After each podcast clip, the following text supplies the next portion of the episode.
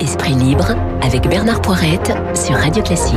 Il est 8h43 exactement, les esprits libres ce vendredi matin sur Radio Classique. Jean-Marie Roard de l'Académie française, bonjour. Bonjour. Je rappelle aux auditeurs qu'il y a quelques mois, vous avez publié Les aventuriers du pouvoir dans la collection Bouquins, euh, dans lequel vous parliez essentiellement de Valéry Giscard d'Estaing. Pas que de lui, mais beaucoup de lui. On est bien d'accord. Hein oui, j'évoquais notamment le discours que j'avais fait pour le recevoir à eh l'Académie oui, française. à l'Académie française, bien sûr. Et puis Bruno Jeudi, rédacteur en chef de Paris Match. Bruno, bonjour. Écoutez, on cherche Jean-Paul Hamon, euh, on essaye de le trouver par téléphone pour qu'il nous donne son sentiment sur la campagne de vaccination qui doit débuter début janvier. Ce sera un des thèmes qu'on va évoquer avec les esprits libres ce matin. Mais d'abord, parlons de Giscard, si vous le voulez bien. Euh, donc, le président Giscard d'Estaing a dit, moi, je veux des obsèques intimes. Et donc, c'est ça qui va se dérouler demain, Jean-Marie Rouard, à Auton, dans le Loir-et-Cher. Ça vous semble pas surprenant dans la mesure où l'image et le souvenir qu'on a de Giscard d'Estaing, c'était quelqu'un euh, qui adorait l'apparat, la grandeur euh, de la euh, de la fonction, de l'Élysée, etc. Et donc il veut intime, pas d'hommage national. Mais il peut y avoir une tonitruante discrétion, qui a été le cas de, discrétion, qui a été le cas du général de Gaulle, mmh. qui a été le cas de Victor Hugo, qui a demandé le corbillard des pauvres.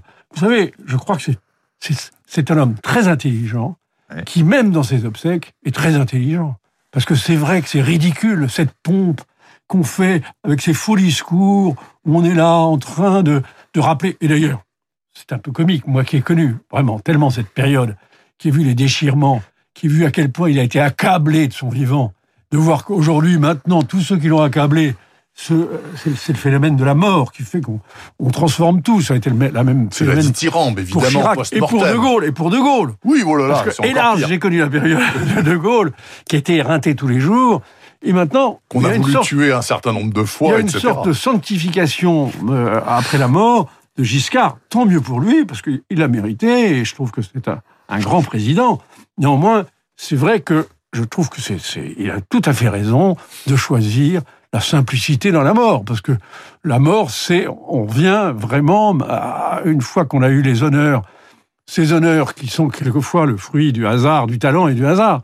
Je crois qu'il a raison. Enfin, bah, il n'empêche, il n'empêche tout de même, Bruno Jeudi, qu'il aura donc une journée de deuil national qui a été décrétée par le président Macron. Il l'a annoncé hier soir, ce sera mercredi prochain. Il n'y aura pas donc d'obsèques nationales, euh, ni d'hommage national, mais une journée de deuil national.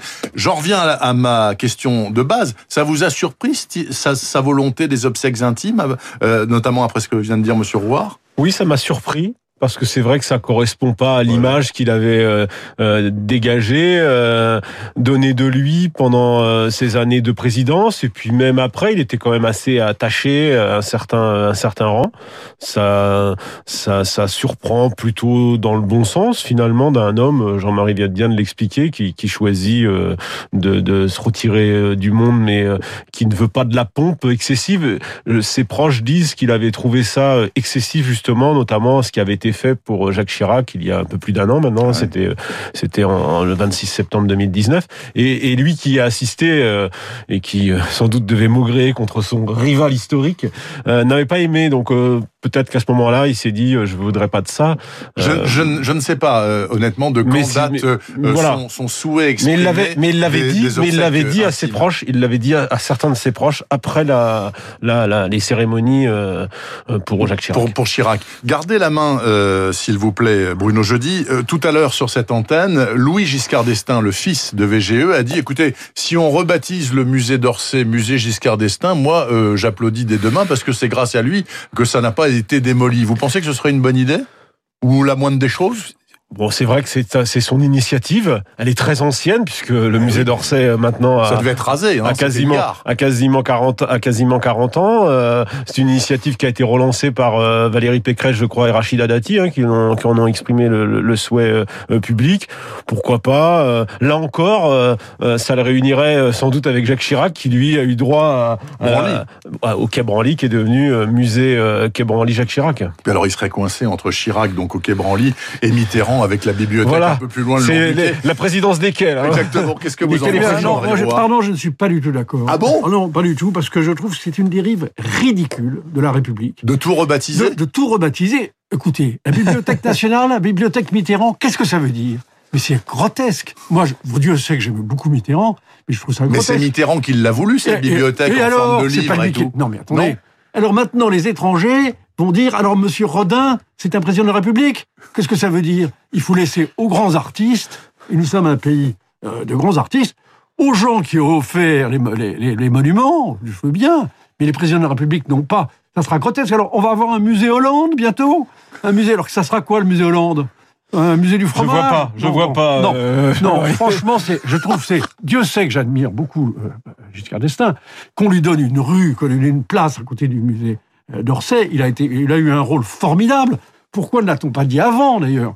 Mm. Mais euh, je trouve que vraiment, on peut très bien célébrer le président Giscard d'Estaing sans abuser de ces musées Chirac, ces musées Pompidou, ces musées Mitterrand, qui n'ont pas leur place. Parce que sinon, on va être encombré d'anciens présidents de la République et franchement, il y a aussi de grands hommes. Je fais le pari avec vous, Jean-Marie. Je crois que ça s'arrêtera à Jacques Chirac. Je crois pas qu'il y aura d'autres. Euh, Donc pas Giscard, ça va pas si, être. peut-être Giscard, mais en fait, on aurait eu Giscard, euh, enfin Pompidou, Giscard, euh, euh, Mitterrand et Chirac.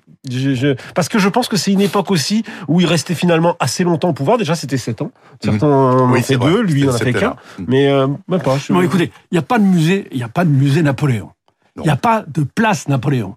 Il y a une petite rue Bonaparte. Je suis désolé, mais il y avait quand même une œuvre de Napoléon considérable. Le monde entier Donc il a mal été servi par l'histoire. Mais non, c'est au contraire.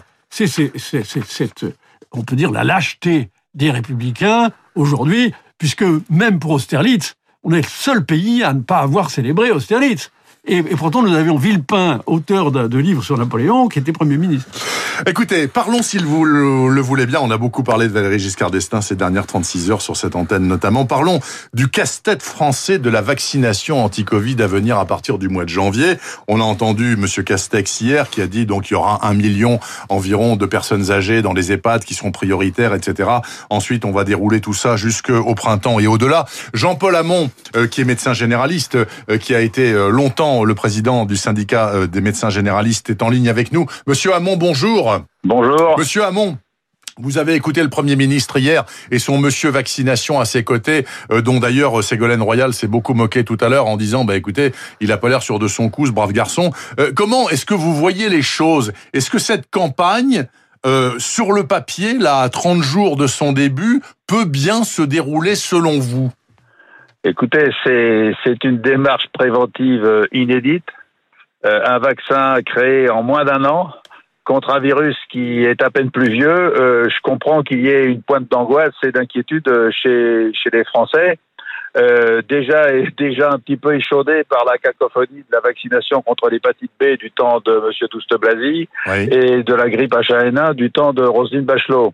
Donc euh, le Premier ministre dit vouloir s'appuyer sur euh, les généralistes euh, et il fait bien parce que les généralistes ils sont bien bien remontés depuis le début de la gestion de cette, cette pandémie où ils ont été oubliés, carrément méprisés. Ils assistent au fait que euh, on est en train de dépecer leur métier. On pense que c'est un mmh. métier qui peut être fait à la fois par des infirmières, par les kinés, par les pharmaciens, par la téléconsultation. Et là, on nous dit qu'une fois de plus, on est au centre du système. Vous savez, moi, dans, dans mon cabinet, j'ai une affiche. Mmh. C'est une cible où le médecin généraliste, il est effectivement au centre de la cible avec des poignards un peu partout, des flèches un peu partout. Monsieur Hamon, est-ce que, vous, les généralistes, parviendrez à convaincre les 60% de Français très dubitatifs à se faire vacciner? Vous savez que selon la dernière étude de l'IFOP, il y en a 6 sur 10 qui disent « je ne vais pas me faire, me faire vacciner contre le Covid ». Hum, oui, c'est vrai. Et donc, euh, on rappelle, euh, faudra rappeler au Premier ministre que, les, Français ont confiance dans leur, euh, dans leur généraliste. Il y a à peu près plus de 90% des, Français qui ont confiance dans leur généraliste. Seulement, l'administration n'a pas confiance dans leur généraliste. Donc, la première chose, c'est informer clairement, de façon transparente, les médecins généralistes pour qu'on puisse savoir exactement quelle est la tolérance de vaccin, quels sont les effets secondaires, tous les effets secondaires, euh, et puis et puis euh, qu'on puisse informer euh, de façon tout à fait claire les les Français qui, je le rappelle, sont dans notre cabinet tous les jours et nous interrogent. Il n'y a pas une consultation où on ne nous demande pas notre avis sur la vaccination à venir. Mmh. Est-ce que je dois le faire? Est-ce que c'est sûr? Etc. Donc le gouvernement a dit qu'il allait être transparent. Il a intérêt à le faire parce que euh, il a beaucoup à perdre dans cette affaire. Merci beaucoup en tout cas de vous être exprimé ce matin sur Radio Classique. Jean-Paul Hamon, je me tourne vers les deux esprits libres. Il nous reste une minute trente environ. Jean-Marie Rouard, vous allez vous faire vacciner? Écoutez, j'attends. J'attends parce que je comprends les Français. Il y a eu tellement de cafouillage, il y a eu tellement d'hésitation, il y a eu surtout sur les élites médicales. Vraiment, on a vu qu'ils ont dit un peu, euh, ça a été un peu n'importe quoi. On n'a jamais su finalement. On, a, on, est un peu enclin à se méfier de leur avis et, et quant au gouvernement aussi, il a beaucoup hésité. Donc, vouloir imposer la vaccination, ça me paraît très risqué. Non, non, ça reste facultatif. on n'impose rien. Ça a été fait dans des conditions de, de, de très grande rapidité. Et je, peux comprendre que les Français n'aient pas envie d'avoir des, des, des, finalement des, conséquences secondaires qui soient au, pire que le mal. Attendez Bruno, je dis si on vaccine, on vaccine avec un produit sûr, surtout dans un pays aussi légaliste que la France. On va pas picouser des gens avec un truc pas sûr. Oui, moi je suis assez confiant. Je trouve en plus que on a, hier il a fait une bonne présentation de la stratégie euh, vaccinale. Il y a une méthode, il y a eu un choix clair et fort qui est fait. Jean-Paul Hamon a raison de dire que les médecins généralistes reviennent dans la course alors qu'ils ont vraiment été euh, euh écartés euh, de la première de, des, des, premiers mois de cette de cette Covid. Donc je trouve que c'est plutôt pas mal ce qui a été présenté. Maintenant il y a un monsieur vaccin, c'est un peu lui qui va porter tout ça. On va voir s'il arrive à générer de la c'est très compliqué dans un pays où il y a un Français sur deux qui ne veut pas se faire vacciner. Et, on peut comprendre aussi quelque part qu'il y a un peu de... Mais je trouve que là, le gouvernement prend plutôt les choses par le bon bout. C'est très important, hein, parce que la campagne vaccinale, ça sera un peu le, la dernière, euh, dernière chose sans doute que les Français euh, retiendront. Si ça marche, ils peuvent effacer leur dette des deux premières, euh, des deux premières crises. Sinon, en 2022, ah, Sinon, là, c'est fini. Bruno Jeudi, rédacteur en chef de Paris Match, et l'académicien français Jean-Marie Rouard. Je vous rappelle son livre Les aventuriers du pouvoir, paru chez Bouquin il y a quelques mois. Il parlait notamment de l'ex-président VGE. Je vous remercie d'être venu sur Radio Classique ce vendredi. Je vous souhaite un très bon week-end. Il est 8h55 exactement. Dans une poignée de secondes, c'est à lire. Pas un polar ce matin, mais un super...